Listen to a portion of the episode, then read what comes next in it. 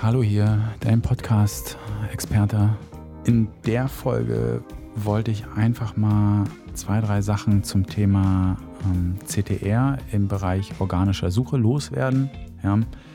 Letztendlich einfach nur kurz zum, zum Hintergrund, wer so ein bisschen auch hier quer durch die Podcasts reinhört und damit jetzt erstmal nichts anfangen kann, geht letztendlich darum, die Klickrate der organischen Ergebnisse zu steigern, was ein ganz, ganz starkes, großes Signal für den Algorithmus von Google ist, weil das, was halt häufig geklickt wird, scheint irgendwie ja interessant zu sein.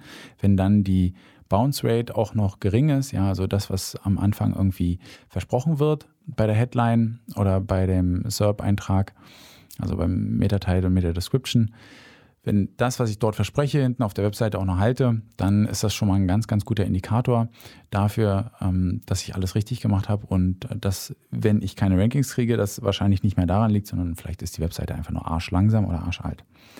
So, was kann man, was kann man jetzt machen? Ich würde auf jeden Fall empfehlen, ähm, erstmal die Basis, ja, dass ich irgendwie die Meta-Description und Meta-Title ähm, entsprechend mir überlege, bewusst überlege, was liefere ich im Inhalt und wie kann ich die Leute ähm, da gut, ja, ich sag mal, darauf hinweisen.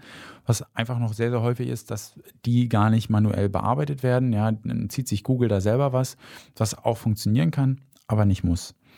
Ähm, dann also das ist jetzt nicht sortiert, ja. Also die, falls du jetzt so denkst, es gibt hier so Schritte 1, 2, 3, äh, nee, habe ich nicht. Dann als Tool generell würde ich dir Google Search Konsole empfehlen.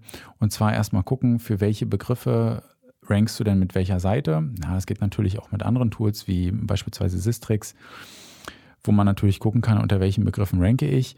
Und dann ganz einfacher No-Brainer, natürlich sollte ich diesen Begriff, wo ich ranke, vielleicht in den Titel oder in die Beschreibung mit aufnehmen. Das führt nämlich zu mehr Relevanz. Ja, du wiederholst dann das, was der User eingetippt hat, was schon mal nicht schlecht ist. Und ein gutes Hilfsmittel dafür sind beispielsweise auch Google-Anzeigen. Ja, also wenn du ähm, einen schnellen AB-Test machen willst, dann kannst du auch natürlich Google Ads schalten unter dem Keyword und einfach diese zwei Anzeigen gegeneinander testen, beide in einer Anzeigengruppe und dann verschiedene ja, Textelemente ausprobieren. Und dann siehst du auch relativ schnell, ähm, das kann schon innerhalb eines Tages oder einer Woche passieren, siehst du relativ schnell, welche Anzeige besser geklickt wird. Und dann solltest du diese Elemente auch mal in der Titel bzw. im Meta-Title und in der Meta-Description ausprobieren für die Seite. Dann, ja, was soll ich sagen, was natürlich generell immer gut ist, wenn man sich ein bisschen umschaut, was so, ich sag mal, clickbaitige Titel sind. Ja, wichtig ist natürlich, dass du dahinter auch lieferst.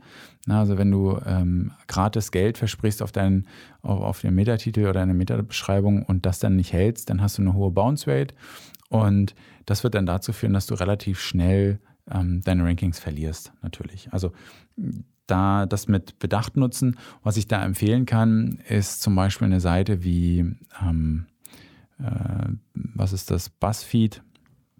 Die haben immer ganz interessante Titel. Da kann man das ein bisschen lernen. Man kann auch einfach googeln nach äh, Clickbait-Titel, Beispiele und dann kriegt man ein Gefühl, wie man ähm, Titel formulieren kann, dass sie geklickt werden. Ja, aber wie gesagt, wenn man in die Richtung geht, muss man halt auch immer schauen, dass man dann liefert.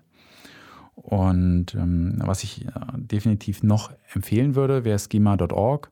Ja, also schreibt sich schema.org. Äh, und zwar, ähm, dass ich äh, die Rich Snippets einbaue, dass beispielsweise Bewertungen vernünftig angezeigt werden können oder wenn ich einen Shop habe, dass automatisch der Preis oder die Verfügbarkeit angezeigt wird.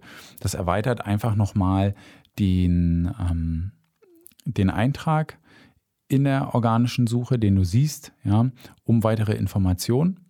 Die zieht sich das System dann automatisch, hat einfach den Vorteil, dass du noch mal ein bisschen mehr, ähm, ich sag mal, Platz einnehmen kannst, ein bisschen mehr Relevanz für Google damit auch demonstrierst, weil du sagst, okay, ich gehe jetzt hier die Extrameile und richte das auch nochmal ein. Das hilft natürlich auch und wird beachtet.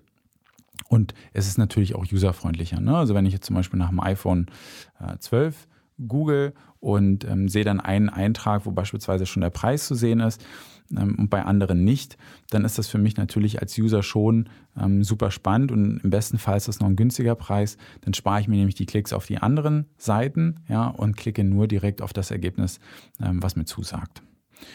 Ja, ich hoffe, mit den ähm, Themen kannst du was anfangen, die kannst du mitnehmen.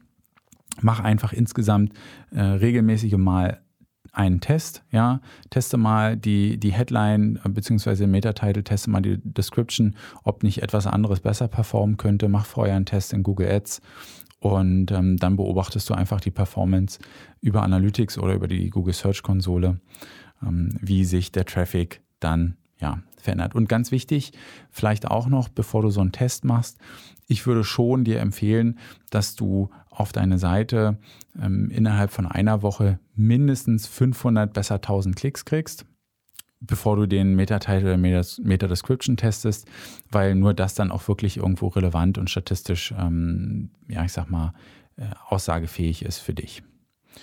Ich hoffe, dir hat die Folge gefallen, du konntest ein bisschen was mitnehmen, ähm, gehst das ganze Thema vielleicht nochmal an. Ich freue mich, wenn du Feedback für mich hast, gerne an kontakt.carlosiebert.de. Und sonst wünsche ich dir noch einen guten Tag oder gute Nacht oder guten Morgen, je nachdem, was du gerade äh, oder wie spät es gerade ist. Und ähm, bis zur nächsten Folge.